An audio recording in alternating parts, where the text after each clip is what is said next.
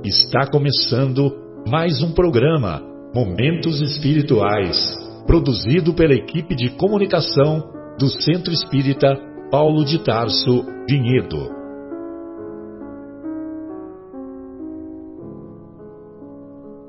Se guardas contigo o estigma do sofrimento, indagando pela solução dos velhos problemas do ser e da dor, se percebes a nuvem que prenuncia a tormenta e o vórtice traiçoeiro das ondas em que navegas, vem conosco, estudemos a rota de nossa multimilenar romagem no tempo, para sentirmos o calor da flama de nosso próprio espírito a palpitar e morredouro na eternidade, e acendendo o lume da esperança, perceberemos juntos em exaltação de alegria que Deus, o Pai de infinita bondade, nos traçou a divina destinação para além das estrelas.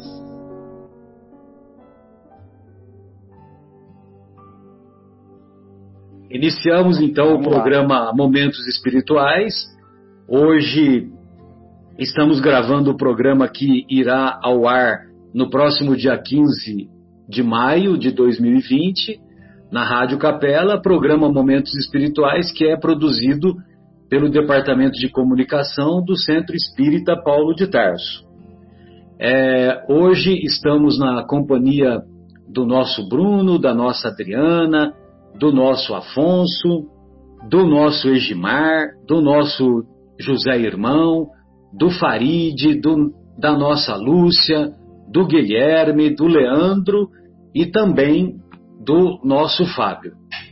É... José Irmão, você poderia fazer a prece para nós hoje, querido? Sim, com certeza. Então vamos lá, então vamos acompanhar e envolver o nosso querido José Irmão. Então vamos todos elevar nosso pensamento ao nosso querido Mestre Jesus, agradecer ao nosso Pai, o Criador, por essa oportunidade que nós temos de juntos, reunidos, estudar um pouco mais do Evangelho do Cristo que para nós é remédio, caminho e guia. Obrigado, Senhor, por essa oportunidade que o Senhor nos dá, em nome do Mestre Jesus. Queremos agradecer a toda a equipe espiritual do Paulo de Tarso que nos acompanha neste momento. Pedimos ao Pai a devida inspiração, que venha aos nossos lábios todo o conhecimento do Evangelho, que possamos aprender um pouquinho, uma gota que seja, deste conhecimento tão bendito que o Senhor nos traz. Que possa levar conforto, que possa levar aos irmãos um pouco mais de esclarecimento, esperança e fé. Pedimos licença para iniciar este, esse, o, o trabalho nesta tarde e agradecendo uma vez mais por essa oportunidade. Ser conosco, agora e sempre, que assim seja, graças a Deus. Opa, maravilha, Zé, muito obrigado. Bem, então, é, para nós preservarmos as palavras do Mestre, as palavras que se encontram lá nas anotações dos evangelistas, então nós vamos ler a, primeiro a passagem de Mateus, que é lá das bem-aventuranças, e depois as anotações do evangelista Marcos. Então vamos lá. É, Bem-aventurados os que têm puro o coração, porque porquanto verão a Deus. Isso se encontra lá no, logo no comecinho do Sermão do Monte, é, no Evangelho de Mateus, capítulo 5, versículo 8. E a segunda anotação é do evangelista Marcos, que se encontra lá no capítulo 10 e versículos de 13 a 16. Apresentaram-lhe então algumas crianças, a fim de que ele as tocasse. E como seus discípulos afastassem com palavras ásperas os que lhas apresentavam, Jesus, vendo isso, zangou-se e lhes disse: Deixai que venham a mim as criancinhas, e não as impeçais, porquanto o reino dos céus é para os que se lhes assemelham. Digo-vos em verdade que aquele que não receber o reino de Deus como recebe uma criança, nele não entrará. E depois de as abraçar, abençoou-as impondo-lhes as mãos. Dizem as tradições do, dos primeiros séculos do cristianismo que uma das crianças que, que Jesus colocou no seu colo nessa, nesse momento, de, depois tornou-se Inácio de Antioquia, né, um, dos, um dos grandes propagadores do cristianismo nos primeiros séculos. Muito bem.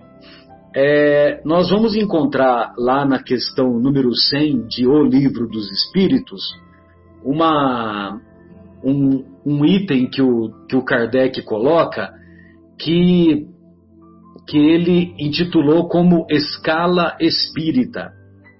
Então, quando nós saímos das mãos do Criador, nós somos criados simples e ignorantes.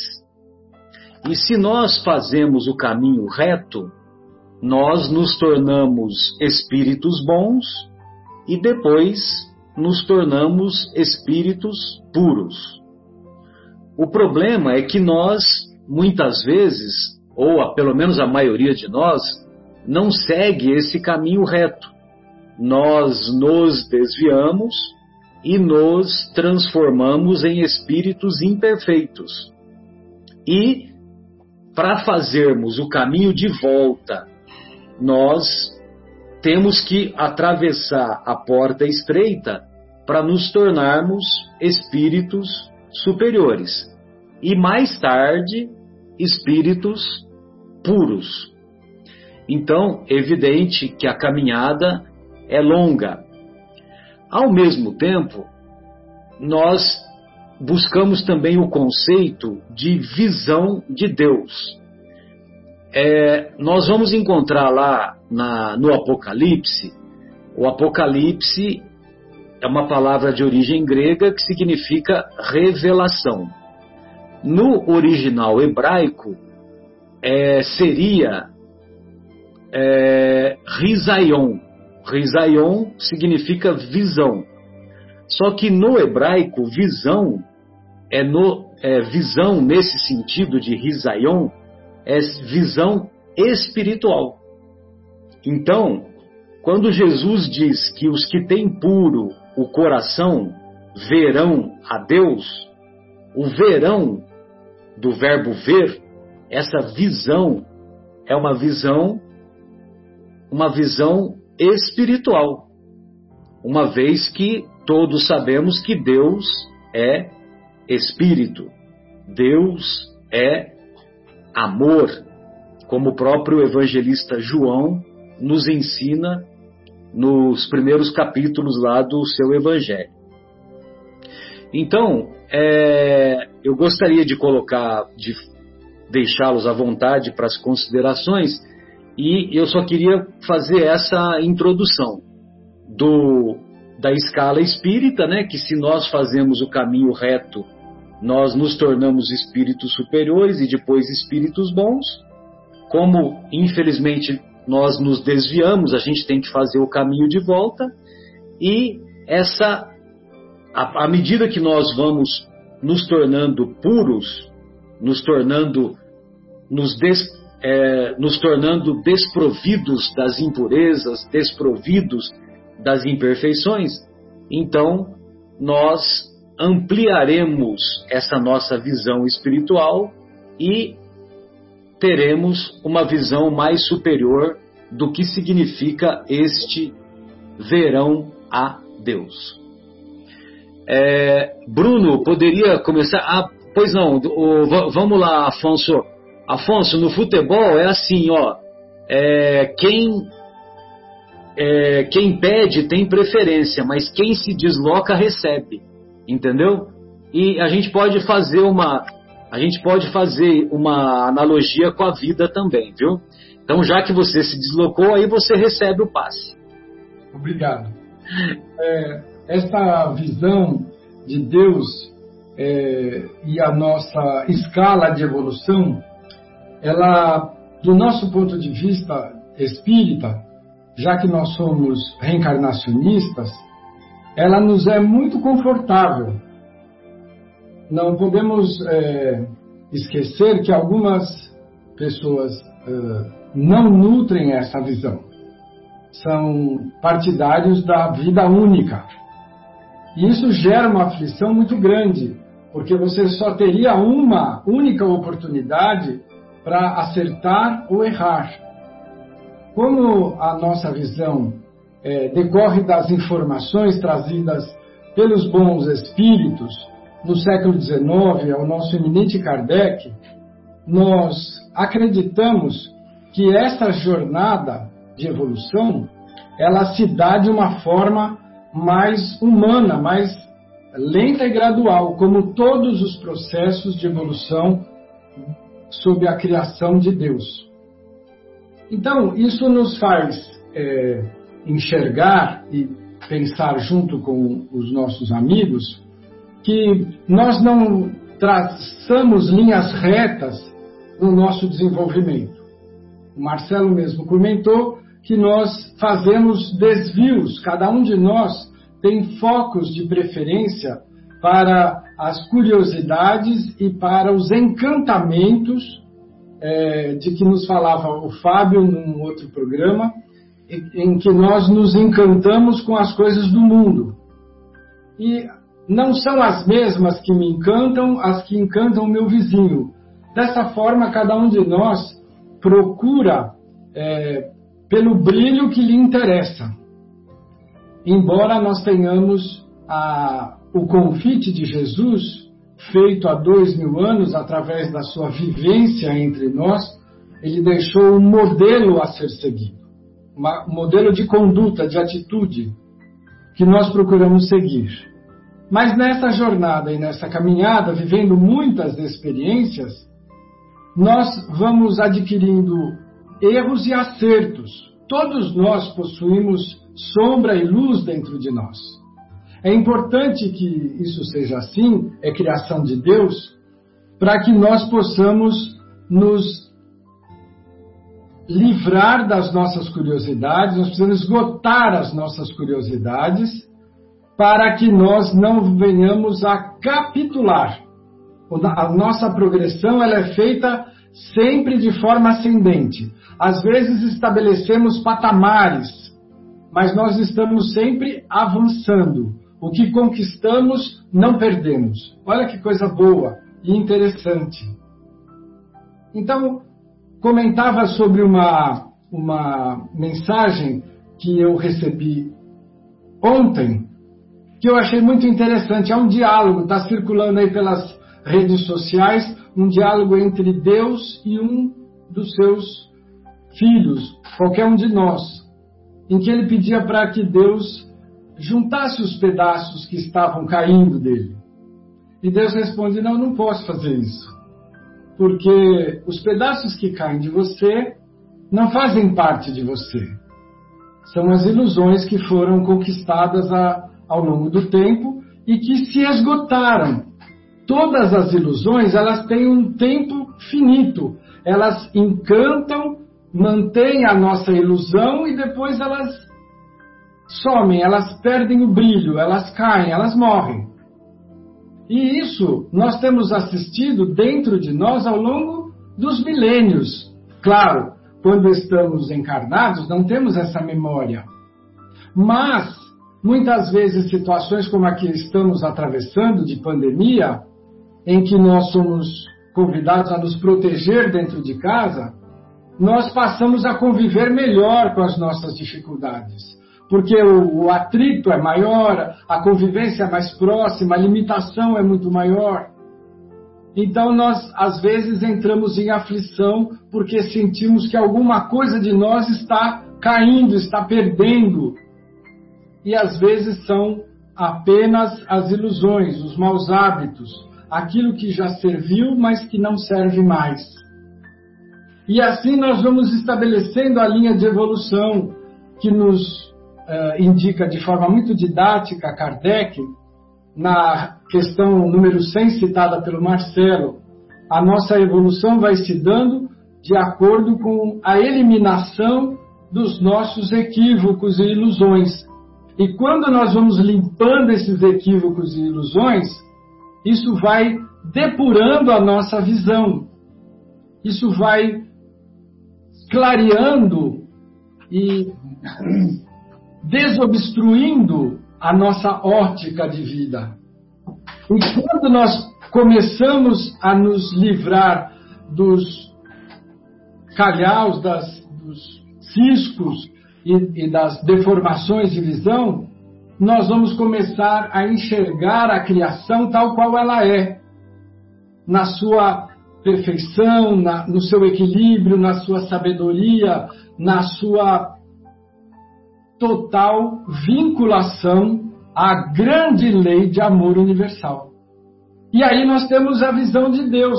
Então, nós que fomos comparados por Jesus com a, a, visão de uma criança, porque a criança, no nosso estágio evolutivo, ela é despida de toda a arrogância que nós, seres adultos, temos.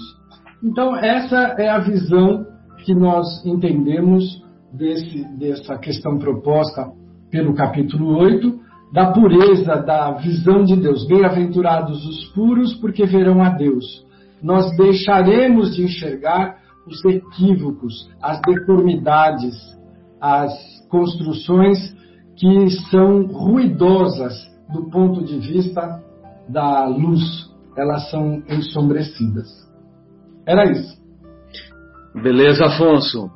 É, Bruno, gostaria de ouvi-lo. Será? É lógico que nós não vamos nos tornar puros ah, com 70, 80, 90 anos em uma existência só. Mas gostaria de ouvi-lo nessas considerações. Fique à vontade. Perfeito, Marcelo. É, boa noite a todos os nossos ouvintes, a todos os irmãos presentes aí na sala. É sempre muito bom é, fazer parte desse debate onde nós trocamos ideias e aprendemos e também passamos adiante é, o nosso aprendizado, a nossa vivência, um ajudando o outro, né, a, essa caminhada que nós temos de evolução. É, foi muito bem colocada a questão, né, porque realmente os puros verão a Deus, essa situação é colocada de forma isolada, ela pode para alguma pessoa não fazer tanto sentido, mas quando nós colocamos aí a questão sendo livro dos Espíritos que fala dessa escala é, de pureza, né, do espírito uh, simples e ignorante até o estado da pureza, nós passamos a entender um pouco mais. E como nós sabemos que o conhecimento, né, ele ele além de trazer o enobrecimento, é, ele traz o crescimento da alma, do espírito, a gente pode fazer uma analogia nesse caso. Né? É, quando nós começamos a nossa trajetória evolucionista através da nossa criação como espíritos e saímos da mão do Criador como simples e ignorantes, é, Jesus ele já era um espírito puro. Né? Então é bom que a gente possa explicar isso para as pessoas que nos ouvem, porque a doutrina espírita ela traz esse conhecimento, né, de que Jesus é o nosso governador, ele é nosso, ele é o responsável pela nossa humanidade, ele é responsável é, por todas as pessoas que habitam esse planeta, e isso justifica muito é, tudo aquilo que ele fez, todos os exemplos que ele deixou, é, o, o, Evangelho, né, esse caminho de salvação, e também traz um consolo muito grande para todos nós, porque é, traz a verdade que ele nos disse, né, que nós também poderíamos fazer aquilo que ele fazia e muito mais. Né?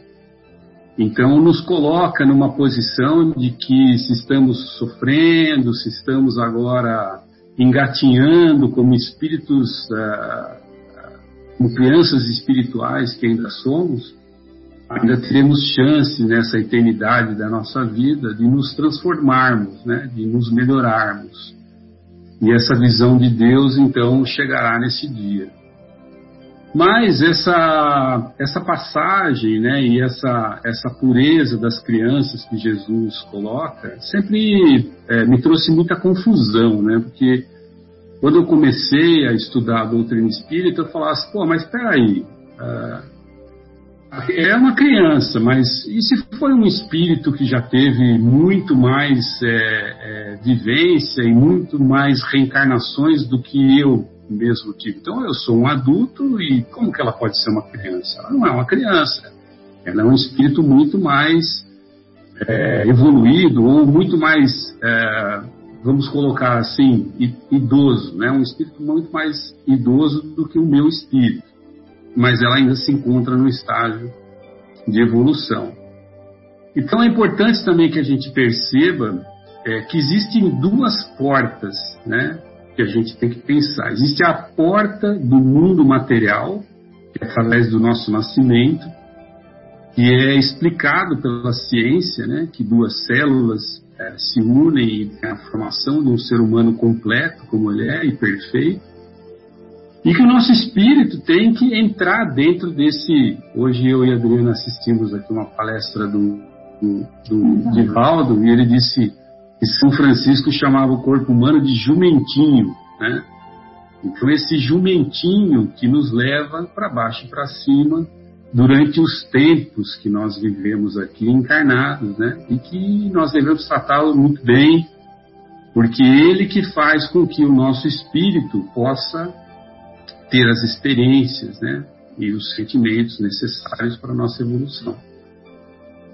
Então, Jesus, quando disse para nós né, que apenas as crianças, né, uh, ele não queria realmente dizer que eram as crianças que viriam a Deus ou que o reino do céu seria feito para as crianças mas sim quis fazer aí uma menção dessa pureza, dessa simplicidade, dessa humildade, de todos esses valores que nós temos que conquistar ao longo da nossa evolução, do nosso crescimento espiritual, e não são fáceis, né? Porque muitas vezes eles vão de encontro aos nossos interesses, às nossas paixões, aos nossos uh, aquilo que nós achamos que brilha aos nossos olhos, como Afonso colocou, mas é para eles que esse mundo, que essa visão de Deus vai, vai ser, ou seja, o nosso burilamento espiritual, o nosso crescimento espiritual vai nos trazer esta pureza de princípios. E mais uma vez também não podemos deixar de, de, de perceber como é, como é grande a obra é, do nosso Criador e como é perfeito aquilo que ele faz, né? Porque um espírito vil, um espírito cheio de vícios, um espírito cheio de maldade, se ele não fosse uma criança e se todo mundo soubesse do seu passado pregresso, ninguém teria é, cuidado com ele, ninguém teria amor, ninguém o sustentaria. Ele ficaria por si só, né? Então a gente vê que mais uma vez a misericórdia do Pai ela nos facilita o tempo todo. Ela nos propõe sempre essas situações, né? Que ah, o espírito passa por esquecimento quando ele vai reencarnar. Então ele não sabe, ele não se lembra aquilo que ele foi, aquilo que ele fez. E isso é um caminho de duas mãos, que também são perfeitos. Primeiro, pelo fato desse espírito ele estar é, num processo, vamos dizer assim, com menos consciência de quem ele era, então ele é mais sujeito aos, aos bons conselhos das pessoas que estão com ele, que geralmente são os nossos pais. É, Para os nossos pais, isso é uma missão muito importante, porque talvez eles tenham na mão um espírito que está com muita dificuldade ou que fez aquele patamar mais demorado de evolução e também já cometeu mais problemas, mais erros né, na sua, no seu caminho. E esses pais vão ter a possibilidade de, de colocar bons princípios no coração dessa criança que está um espírito ainda adormecido que não tomou todo o pé daquilo que ele é e daquilo que ele tem dentro daquele espírito dele. E depois, mais tarde, né, quando esta criança realmente começar a, a, a, realmente incorporar aquele, aquele corpo, viver realmente plenamente naquele corpo, que as pessoas é, dizem, né? A Nete Guimarães fala que é por volta dos seis anos, sete anos, que realmente o espírito está totalmente encarnado naquele veículo material que vai conduzir nessa existência, é que ele realmente começa a receber toda aquela influenciação boa, aqueles bons princípios. Na verdade, né, nós podemos lembrar aqui que alguns irmãos não tiveram é, esse, essa, esses bons conselhos vindos do pai. Muitas vezes porque os pais não, não conheciam, ainda também tinham ignorância no, na, na sua compreensão, enfim, vários outros motivos. Mas muitas pessoas aparecem na nossa vida, né? Ao longo da nossa trajetória, muitas pessoas. E várias pessoas, elas trazem boas mensagens, né? Então isso pode nos transformar dando uma ajuda, né? Um auxílio inicial né, para que o nosso espírito realmente, nessa encarnação que nós estamos, ele realmente comece a dar os primeiros passos nesse sentido do, da busca é, por essas virtudes que conduzirão mais tarde o seu espírito a, a essa situação de pureza. Vamos ter muito tempo pela frente e, e vamos ter muitas chances e muitas pessoas passarão na nossa vida com bons princípios, né? O importante é a gente estar tá sempre antenado, a gente estar tá sempre ligado a esses conselhos e saber fazer bom uso dele, né? Fazer bom uso na nossa vida. E lembrar sempre, né, desse, desse ponto da pureza, né? E ser puro não significa ser bobo, não significa ser é, disponível para uso ou que as pessoas possam fazer aquilo que, você, que querem com você. Não. Jesus mesmo, ele deixa aquela lição para a gente, né, que nós temos que ser simples, né, como os pomos, mas temos que ser prudentes como as serpentes. Então, a pureza não significa que nós sejamos é, pessoas que não sabem o que está acontecendo, né? Muitas vezes a gente pode achar, ah, não, mas o mundo não foi feito para os puros, só os espertos sobrevivem, a gente tem que ser mais esperto, porque senão a gente vai ser passado para trás. Não é nesse sentido que Jesus fala, né? Então, precisamos sempre nos é, interiorizar para tentar extrair aquilo que tem de melhor dessas passagens de Jesus. É isso. Beleza, Bruno. Adriana, gostaria de ouvi-la sobre, sobre esse tema aí da pureza de coração.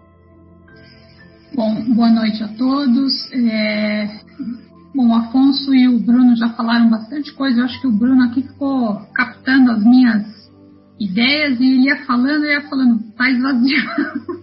Eu não vou ter muito para falar, mas tem uma parte aqui que eu achei interessante, até ouvi hoje numa palestra do Haroldo é, que fala aqui que Jesus, é, Jesus re, re, como se Jesus tivesse ficado nervoso, né, e repreendesse os discípulos. É, e aí o Arudo comenta, né, se que ele desde que entrou para para essa missão, né, de, de estudo, enfim, de esse aprofundamento da história de Jesus, ele ficou tentando encontrar alguma situação onde Jesus tivesse, assim como nós, né, é, humanos, uh, perdido a paciência, enfim, chegados a nossa, ao nosso limite da tolerância, em qualquer ponto. E ele disse que até hoje ele não encontrou. Então, é, por quê? Né? Porque Jesus ele está nesse nível que o Bruno falou, uh, que já é muito elevado. Então, eu acredito que em momento algum Jesus é, repreenderia de forma a, a, nossa maneira, né? Como a gente repreende uma criança ou alguém que faz alguma coisa errada. Eu acho que tudo dele é o exemplo. Então, mais uma vez, ele daria um exemplo com amor, né?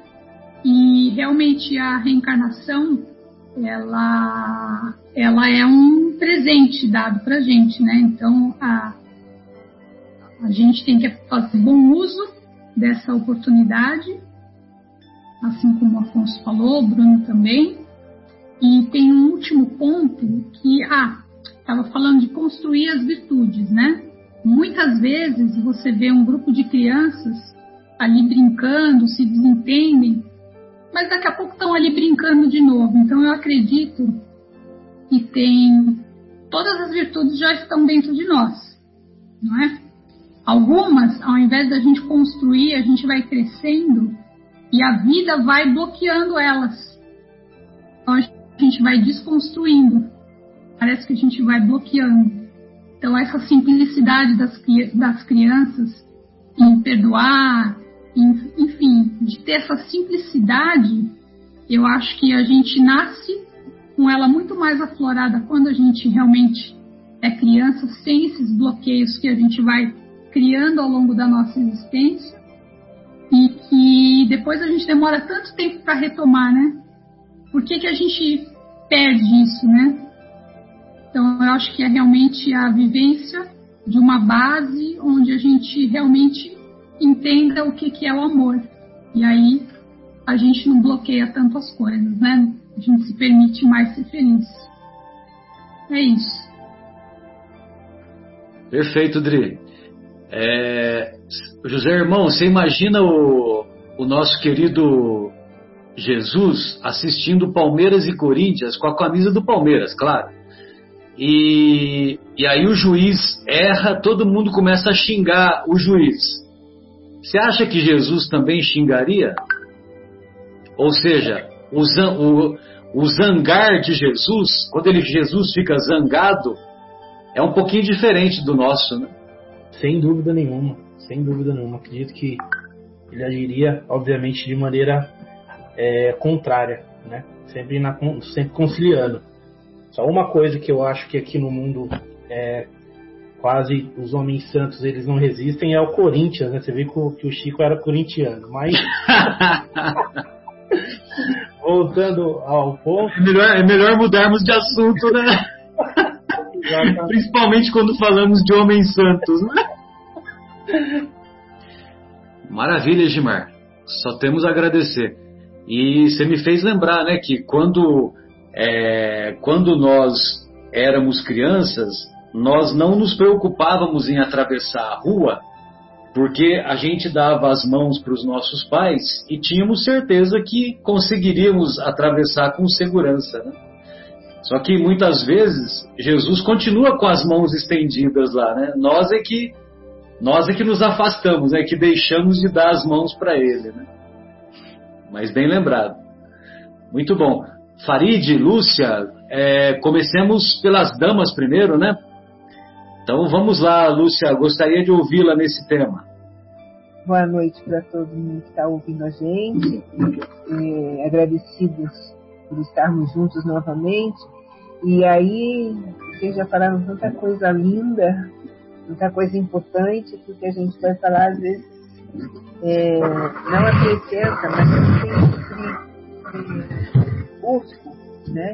Quando a gente vai lendo os livros, quando a gente vai vendo o quanto que nós temos que caminhar ainda, a gente não consegue nem dimensionar, ouvindo o Afonso falar esse texto muito lindo que ele passou, compartilhou até comigo ontem, é, quando fala das sombras, existem aquelas sombras que nós já percebemos, que temos que nos libertar delas, existem aquelas que nós nem imaginamos ainda, que temos que nos libertar, porque nós as desconhecemos, ainda não conseguimos perceber a amplitude das nossas imperfeições.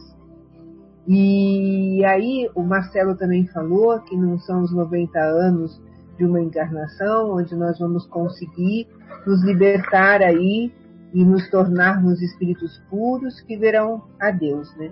Então eu gosto sempre muito de imaginar no grau que nós estamos, no nosso dia a dia, o que, que é possível, né? O que, que nós temos nas nossas mãos.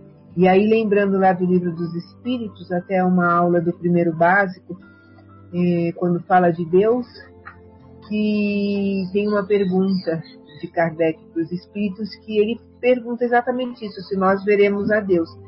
E aí fala que não, que conforme nós vamos eh, melhorando, crescendo, evoluindo, que nós vamos sentir Deus. Então, antes de nós chegarmos a ver Deus, nós vamos senti-lo. E conforme a gente vai aí nos libertando dessas sombras, dessas imperfeições, ou a cada dia, na tentativa de crescimento, de melhorar um pouco em pouco, nós vamos realmente sentindo Deus, nos sentindo mais familiares a Ele, percebendo a onipresença, a onipotência. Então eu acho assim, antes de nós sonharmos, importante nós sabermos que um dia nós veremos, mas antes de nós ficarmos nesse anseio, que ainda está bastante distante de todos nós, eu acho que a gente tem que buscar esse sentir Deus dentro do nosso coração, em cada instante do nosso dia a dia, em cada atividade que a gente esteja fazendo, no olhar para um irmão, no olhar para um filho nosso, no olhar para a natureza, ou seja, o tempo todo. Então é ir sentindo e vivenciando ele intensamente. E aí, nessa caminhada, sem mesmo nós percebermos, um dia nós estaremos alcançando a magnitude de ver Deus. Então era só assim para acalentar um pouquinho. Ah, nós estamos tão longe, mas a gente já consegue algumas coisas bem mais legais do que conseguíamos há tempos atrás. É isso. Muito bom, Lúcia. Você fez referência, justamente eu também tinha me lembrado dessa pergunta aí lá do Livro dos Espíritos, né? Que conforme nós vamos evoluindo na escala espírita, aí nós vamos tendo essa compreensão mais ampla da, da, daquilo que chamamos divindade. Muito uhum. bom. Farid, gostaria de ouvi-lo em relação à pureza de coração. Pureza de coração. Bom, antes de mais nada, meus queridos amigos, um, um prazer mais uma vez estar aqui com, com essa turma especial que cada vez ela fica mais rica, né? Hoje nós temos aqui inúmeros amigos aqui, companheiros de, de trabalho, né? E que muito nos honra aqui estar aqui junto a vocês. Queria pegar alguns segundos para antes de falar sobre a pureza de coração, mas no fundo, no fundo também é pureza de coração, é aproveitar esse espaço que nós temos de divulgação para agradecer, é, fazer um, um agradecimento em nome de toda a diretoria do Paulo de Tarso, do Centro Espírita Paulo de Tarso, das inúmeras colaborações que estamos recebendo nesse momento de muita dificuldade que todos estamos eh, vivenciando. Nós, com certeza, já falamos isso nos programas anteriores, estamos tendo uma dificuldade muito grande na, na doação que recebemos dos alimentos. E com isso, nós já há algumas semanas vemos, estamos pedindo para que as pessoas possam nos ajudar de qualquer maneira, é, fazendo doações apenas e tão somente nas contas, na conta do, do, do Centro Espírita Paulo de Tarso. Isso tem sido de uma, de uma resposta muito bonita, né? O nosso coração fica bastante cheio de emoção e de gratidão ao mesmo tempo, e é nesse espaço que eu gostaria de agradecer a todos indistintamente, que de uma forma ou de outra estão colaborando, continuam colaborando com as nossas, as nossas atividades que não cessaram. Né? O Egimar aqui está aqui, representando aqui o pessoal da assistência fraterna, e, e ele pode muito bem depois voltar a falar sobre isso, mas acho que Marcelo, que é o nosso diretor da. O incansável Egimar, né, Farid? É, incansável. Incansável, na verdade, não é? O nosso querido Marcelo, que é o nosso diretor desta área, também pode falar um pouco mais sobre isso, mas eu queria agradecer pura e simplesmente, porque nós conseguimos esta semana fazer uma belíssima compra. Foram três caminhões que chegaram ao Paulo de Tarso, que repuseram cerca de seis toneladas de alimentos e já dá para que a gente possa segurar pelo menos mais dois meses aí de entregas das cestas a cerca de 90 famílias, que em nenhum momento sofreu interrupção. Então, é um agradecimento. Mas é isso. Voltando à nossa pureza de coração, eu acho assim, é, Afonso, meu querido amigo, Bruno e Adriana, Egimar, José Irmão, que falaram antes, a Lúcia, que falaram antes. Eu, já falaram basicamente toda a estrutura do que esta mensagem é, representa. Eu gostaria assim de tocar, talvez eu fiquei anotando aqui pontos que talvez eu pudesse assim enriquecer um pouquinho mais em relação a tudo aquilo que falaram para que a gente não possa ser repetitivo nem redundante. É, sobre a evolução, sobre valores tão bem colocados pelo Bruno, os valores, a, a, as existências, os, as evoluções, os momentos que nós temos, é, é tudo muito interessante nessa mensagem que eu queria, é, é, é esse que eu queria destacar. João Evangelista é um dos, se não o mais, é, a gente lê em algumas, em alguns, em alguns trechos, seja de André Luiz, seja do próprio Evangelho e do Livro dos Espíritos, é, nós temos algumas colocações sobre esse tema do deixai vir a minhas criancinhas, que é um, uma mensagem muito bonita, mais do que propriamente dito as criancinhas, é a mensagem da confiança que Jesus precisa passar para nós, na confiança dos seus ensinamentos. Isso eu acho fantástico. João Evangelista foi, é, de todos os discípulos, dos apóstolos, aquele que maior teve a existência, a existência mais longa. E dizem até que foi aquele que mais praticou o amor ao próximo, sem querer dar uma definição de todos eles, mas porque ele teve uma existência maior. Ele foi o que mais viveu. Né? Então, assim, é, as, as, colocações de João Evangelista justamente focam nessa, nessa confiança que Jesus quer nos passar dos ensinos dele da prática desses ensinos. E além da prática dos ensinos, aí entra nós, naquilo que nós falamos quase que diariamente dentro da doutrina espírita, da fé raciocinada. Então são tópicos que eu aqui anotei em separado, para que a gente pudesse é, ser, vamos dizer assim, um complemento desses nossos queridos irmãos acabaram de, de falar sobre esse assunto, onde mostra justamente aquilo que João Evangelista nos coloca nessa mensagem que Jesus nos deixou. Então, é, é, é, é, sobre a nossa evolução, sobre as nossas atitudes, é importante que nós é, deixemos sempre muito claro aos ouvintes, aquelas pessoas que frequentam o centro espírita, que são interessados nas leituras edificantes, na, nas aulas e no aprendizado da doutrina, que nós tenhamos em mente um, uma coisa muito importante. Parece ser o óbvio, mas é importante sempre ressaltar. Que nós não fiquemos apenas no aprendizado, nas palavras bonitas, nos, nos textos maravilhosos, que são tantos, tão importantes, mas que acima de tudo, Marcelo e queridos ouvintes, que nós pratiquemos isso, que nós possamos pôr em prática em cada momento de nossas vidas né? que sejamos as crianças. Por que as crianças? Porque as crianças, elas são puras, realmente. Elas aprendem mais fácil. Elas não têm alguns vícios que nós adultos temos. Então, essa simbologia das crianças não foi simplesmente porque as crianças atrapalhavam os adultos daquela época. Ele usou dessa retórica, usou dessa simbologia, mas ao mesmo tempo que ele falou de deixar vir as minhas, as minhas criancinhas, ele também tocava, e nós estamos na semana que acabou sobre o Dia das Mães, ele tocava principalmente nas mães, nas mulheres que todas, de uma forma ou de outra, serão mães ou foram mães. Enfim, é, é uma, é, uma, é, um, é uma situação onde quer nos mostrar sobre a simplicidade da prática dos ensinos de Jesus.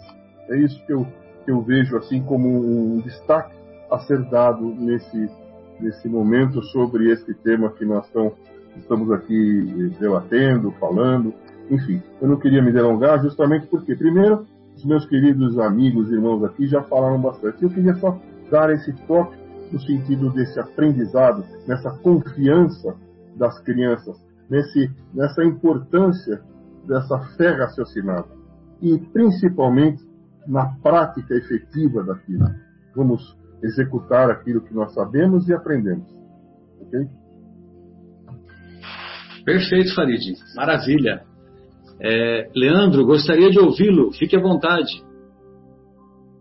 Bom, meus queridos amigos, é, como já foi dito, né, o pessoal já colocou bastante coisa, muito interessante e é, duas coisinhas só que eu gostaria de, de complementar. A, a, primeira é né, da maravilha que Deus nos proporciona de que ao reencarnarmos, né, Ele nos permite, ou Ele nos dá a permissão, melhor colocando, de esquecermos né, as nossas encarnações anteriores e para que nós possamos começar uma nova, ou seja, fazermos tudo novo de novo. E assim ele nos permite é, vivenciarmos experiências novas em busca da nossa evolução. Né? Eu fico imaginando o sofrimento e dor que nós teríamos se ao encarnarmos nós nos lembrássemos de todos os erros que nós ou de todas as imperfeições que nós tivéssemos em encarnações anteriores e o sofrimento que nós teríamos ou o esforço que nós é, teríamos que colocar em prática para poder corrigi-las, né? Uh, e às vezes até dependendo do tamanho da falta que nós tivéssemos cometido, uh, muitos de nós, até por conta das nossas fraquezas e imperfeições, desistiríamos de corrigi-las, né? Então esse benefício que Deus nos proporciona. E uma outra também que o nosso querido José Irmão colocou, né, a respeito das nossas é, responsabilidades é, como educadores, né, pensando no que Jesus colocou como deixar e vir a mim as criancinhas, eu também é, vejo como a, a, importância naquele momento, né, além de tudo que foi colocado, que Jesus é, viu como a, as crianças naquele momento como uma maneira de ensinar, né? Todos nós sabemos que Jesus ele não perdia nenhuma oportunidade de ensinar, de colocar em prática o seu evangelho. E aí trazendo um pouquinho para a nossa realidade, nós que temos né, a, a, nossa casa, Paulo de Tarso, e todas as outras instituições cristãs, né, seja uma igreja católica, uma igreja, uma igreja protestante, é, não importa qual instituição é, é, religiosa seja, aquelas que têm é, a, a, por, por, por, por, a sua responsabilidade ensinar as crianças, tornar as crianças pessoas melhores ou preparar as crianças para o futuro. Por exemplo, nós temos né, a, no, a, a nossa a nossa casa que tem os evangelizandos. Então, uma responsabilidade muito grande que nós temos também em educar essas crianças e ensinar a elas né, o evangelho de Jesus, torná-las pessoas melhores para o futuro. Então, para nós também é importante que venham até a nossa casa as criancinhas, né, ou melhor, os evangelizandos, para que nós possamos também prepará-los, para que possamos ensinar a eles o Evangelho de Jesus e também torná-los pessoas melhores, torná-los é, pessoas que venham a substituir-nos né, no futuro em nossa casa Paulo de Tarso e que eles venham também assumir a nossa posição no programa Momentos Espirituais e entre outras atividades que a casa proporciona né? Então, é importante também ter as crianças perto da gente para que a gente possa também educá-los, né? Junto com os pais, junto com todos aqueles que têm por função ensinar dentro da nossa casa. É só isso que eu queria colocar. Maravilha. Obrigado. É, Fabinho, gostaria de ouvi-lo. Fique à vontade. Oi, gente. Então, olá, pessoal de casa. Olá, amigos queridos que eu tô vendo as carinhas aqui. É... Assim, se eu pudesse ilustrar, né, tudo isso que foi falado aí, com coisinhas simples para ficar no coração, eu lembraria que Kardec, eu lembraria o que Kardec falou. É, ele associou, né, essa pureza de coração a duas palavrinhas, né, humildade e simplicidade. E hoje eu vi do meu filhinho é, de dois anos um exemplo de simplicidade. Ele não queria escorregar no escorregador, porque ele estava com medo. Mas embaixo do escorregador tinha areia só. Ele não ia se machucar, né? Eu já tinha visto todas as crianças, elas caíam numa velocidade tranquila, né? Não tinha problema. Aí eu tentei de tudo. Desce, Lucas. Vai, Lucas. Papai dá a mão, Lucas. Não, tô com medo. Ah, aí eu peguei e apelei. Falei assim: olha lá aquele nenezinho, ó. Ele já foi, ele vai. Mas não era o nenenzinho, era maior do que ele, era um pouquinho maior do que ele. Ele escorregou. Aí ele falou assim: Mas papai, eu só sou um bebê. Né? Eu achei isso uma simplicidade tão grande porque ele, ele, ele se deu o justo valor. Ele não quis, ele não quis se colocar, ele não quis ser mais do que o outro. né? Ele falou assim, mas eu sou só um bebê, tá bom assim, não tem problema quando não tem problema que ele escorregue ou não. Ele deu uma aula de simplicidade e de humildade.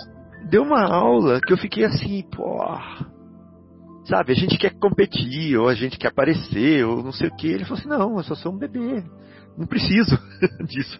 Então, um exemplo simples, né, de como isso liberta a gente. Imagina quanto peso tira das costas se a gente pensasse isso, né? Pô, mas eu, eu só sou, eu só sou eu, não sou ele. Eu só sou, uh, olha, eu tive essa história aqui, ele teve aquela história, é diferente, né? Eu, é, é um tal de reconhecer-se, aceitar-se, dar-se o justo valor. Então, uma coisinha, um exemplinho que eu queria dar. E outro sobre, a, sobre o orgulho, né? Como que o orgulho retrai a gente, limita no mundo da gente e não deixa a gente ser livre e, e, é, e avançar. Né? Uma pessoa do meu círculo muito querido falou assim: Olha, tive na casa de Fulano. Fulano falou isso, isso, isso para minha cara. Você acredita que eu merecia escutar isso? Aí, como se não bastasse, eu fui na casa do outro fulano à tarde e ela falou isso, isso, isso, isso. Acabou com o meu dia. Isso acabou com o meu dia, né? Não precisava falar assim para mim. Por quê? Porque eu não sou isso, porque isso, porque não sei o que. Eles que são assim, que não sei o que. Ou seja, o mundo inteiro tá errado, eu que tô certo, tá, tá, tá, tá, tá, tá. Então, sabe qual que é a solução? A solução é eu ficar em casa, na minha, não sair mais de casa, não ver mais ninguém e ficar na minha. É isso que eu vou fazer daqui para frente. Aí eu falei, ai, tá bom, vamos lá. Por onde que eu começo? Por onde que eu começo, né? Pra... Ela, ainda não entendeu, ela ainda não entendeu que é necessário levar desaforo para casa, né? Isso, levar o desaforo. podemos levar elogio para casa. Isso. Então vamos lá, vamos, vamos, como que nós vamos começar isso daí, né? Vamos trabalhar isso daí. Porque esse sentimento, pessoa querida, será que ele é o sentimento que Jesus queria te ensinar? Será que ficar isolado dentro de casa e não querer contato com as pessoas está dentro daquele amai-vos uns aos outros como eu vos amei que ele ensinou? Né? Será que a gente não está indo ao contrário? Né? Será que você não está se retraindo e você não está é, perdendo a oportunidade de é, do convívio com as pessoas e de desenvolver qualidades né, nesse convívio e tal. Não, beleza, foi funcionando, né? Foi funcionando. Mas o que eu queria dizer é o seguinte, que esse ato de orgulho, essa camada que nós colocamos para nos fechar em relação aos outros e, e, e, colocar essa, essa armadura em nós, né? Essa retração, é uma escama, né? É um vidro embaçado que não deixa a gente ver, ver as coisas e nem ver a Deus. Não deixa ver a Deus. Né? Então é, é bem claro isso que está tá falando da pureza de coração, que é o que? É um vidro limpo, que deixa você ver, que deixa você participar de fora, do exterior. Você não fica ali retraído, isolado e no, é, em você, né? Em você. Então é como aí me, isso me remete ao, ao paraíso perdido. Lá de Adão né, e Eva. Perdeu a pureza, perdeu o paraíso, negão. É isso. Então, pureza para voltar para o paraíso. pureza para ver a Deus. Né? É um comentáriozinho simples, só é, um, como fala, é cinco centavos para contribuir, mas que eu acho que é uma, uma ilustraçãozinha. Também acho, Afonso. Palmas para ele. Belos cinco centavos, né? assim que você tá. Guilherme, gostaria de ouvi-lo, seja Ah. o, que, o que você optar, sem problema. Afonso, Não, mas- Afonso não, foi o Fábio, hein, ô Marcelo? Não, não entendi. Você falou ah, o Afonso, mas foi o Fábio. O Fábio que deu É que o, o Afonso bateu palma. É que o Afonso bateu palmas e eu estava concordando com ele. É, me Entendeu? perdoe, ô, ô, Fabinho. Capri... Não, entendi perfeitamente. Tá tudo certo. Aham. Sim. É por isso que eu fiz a referência ao Afonso. É, pois não, Gui, fica à vontade. Então, eu estava falando que, é, embora eu já frequente a casa há bastante tempo, né? Eu olho para todos vocês assim, vocês todos são meus veteranos, né? Então eu me sinto aqui a criancinha aprendendo, é, aprendo muito com vocês, sou muito grato a tudo isso. A única coisa que me vem à mente nesse momento é que uma das coisas, além da pureza que as crianças têm, né? Uma das características é que as crianças têm algumas limitações e uma delas é a da mobilidade, né? As crianças vão aonde os pais levam, onde os pais permitem, né? E nós que adultos nunca tivemos algo como estamos vivendo agora, Deus está dando de presente aí uma limitação de mobilidade, deixando todos nós em casa, é, talvez com os nossos maiores desafios, né? Para a gente talvez também se lembrar que somos criancinhas aos olhos dele e que temos muito aí a, a trabalhar e a evoluir. Então eu queria só fazer essa colocação e agradecer pela, pela oportunidade e pela, pelos ensinamentos que eu sempre tenho de vocês. O Guilherme estava falando agora, né? Nós somos todos crianças aos olhos de Deus, né? Então que sejamos também alegres como as crianças, né? Justamente por elas não levarem aí esse desaforo para casa, por não levarem tudo ao pé da letra, não se ofenderem. Acho que o José Irmão falou que logo elas esquecem tudo. Que sejamos assim também, aí nós seremos mais felizes, porque as crianças são felizes, são alegres, né? É, só para contextualizar a história do desaforo, é que tem uma passagem que o Chico dizia que ele, é, que ele dizia que, que, o Chico detestava receber elogio. É, não sei se você se lembra de, desses detalhes né, da vida dele, né? E ele ficava, ele chegava até a mudar o semblante quando alguém o elogiava, né? E ele dizia entre os, os amigos da convivência que, olha, eu não levo elogio para casa, eu levo desaforo, mas elogio eu não levo para casa, entendeu? Então era só para contextualizar, porque às vezes em programas anteriores, mesmo antes da, da pandemia, da paralisação da pandemia, nós falávamos, de vez em quando a gente citava essa história, entendeu? Uhum. O, em falar em elogio, falar em elogio, não levar elogio para casa, me faz lembrar de uma vez do Paulo de Tarso. Eu acho que foi uma das primeiras é, preleções que eu particularmente escutei do Zé Irmão. E aí ele fez, como sempre, uma preleção maravilhosa, assim, um encantamento. E eu não sei se ele vai lembrar dessa história. Eu lembro que quando terminou a preleção, eu peguei ele ali no corredor, olhei para ele e falei: Nossa, Zé, que preleção maravilhosa. Ele olhou bem para mim e falou: Então vamos fazer assim. Quando você, gost... quando você não gostar da minha preleção, você vem e me fala. Quando você gostar, faz uma prece por mim.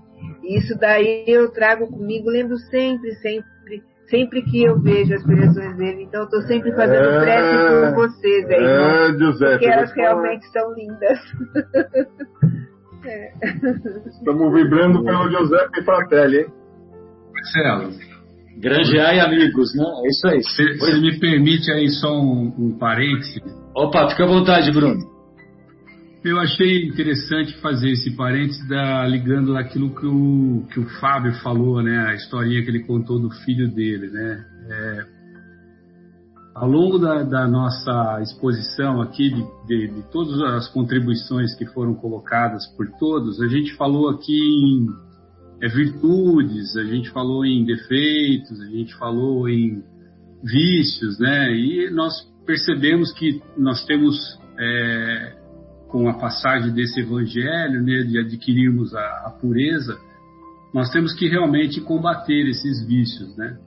Mas, é, aproveitando a história do filho dele, a gente tem que estar ciente também de que muitas vezes a gente não vai conseguir. Isso faz parte do jogo, né? Isso faz parte da vida, isso faz a parte do, do aprendizado, né? Então, principalmente nós espíritas, a gente fala muito de perdão, né? Mas é, muitas vezes a gente não, não sabe perdoar uma pessoa muito importante, que somos nós mesmos, né? É, muitas vezes a gente não perdoa uma coisa que nós fazemos de errado, né? E, e, nós temos que aprender a fazer isso também, porque é muito importante isso daí. Nós precisamos aprender a nos perdoarmos. E isso não quer dizer que nós estamos aceitando a nossa falha, mas quer dizer que nós estamos cientes de que nós somos ainda pequenos. Nós somos cientes de que não conseguimos e que vamos em algum momento patinar, né? Então foi bonitinha a história do filho dele, porque ele falou assim: ó, eu sou apenas um bebê. Nessa, nessa, nesse momento eu também vejo a simplicidade da criança e, a, e o perdão a si mesmo, né? a sua própria incapacidade no momento. Né? Então é, é muito importante que a gente aprenda a se perdoar muitas vezes. É, você viu quantas coisas o Lucas nos ensinou, né? Simplicidade, humildade e agora auto perdão que você tinha que, você, que, você, que chamou a sua atenção, né? Marcelo, Muito bom. rapidamente aqui mandar um beijo para Lúcia, Lúcia e Farid, amo vocês, viu? Amo todos. Mas nesse momento, beijão, Lúcia. Obrigado pela recordação. Olha, olha, a recíproca é verdadeira, viu? Vamos ficar assim com todos, viu? Ó, então, só para nós fecharmos essa primeira parte, é, para nós nos tornarmos espíritos puros, é necessário que nós façamos a, a transformação moral. E, evidentemente, que nós estamos lá localizados na, é, na, como na categoria de espíritos imperfeitos, precisamos atravessar a porta estreita e é necessário nós nos recordarmos que essa porta não sofreu reforma, ela continua estreita e, é, e para nós atravessarmos é importante a transformação moral.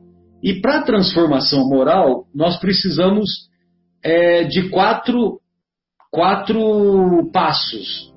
O primeiro é estarmos conectados com Deus. O segundo é termos ampla compreensão da imortalidade da alma. O terceiro é o mais difícil, mais complexo, mas temos que fazer, não podemos mais ficar adiando, que é o autoconhecimento. E o quarto é estarmos vigilantes e praticarmos aquilo que ainda insistimos em não praticar é, com muita frequência, que é a vigilância ao lado da oração. Essa, essa a prática da oração nos mantém conectados a Deus. E munidos desse, ou dando esses quatro passos, aí sim nós concretizaremos a transformação moral. Eu gostaria de falar é, nesse sentido aí, sobretudo da, da vigilância e da oração, porque vai ser o gancho para a segunda parte do programa que nós iniciaremos daqui a instantes que é a segunda parte, é do capítulo 27 da obra Boa Nova, a oração do horto. Então, encerramos a primeira parte e retornaremos em seguida.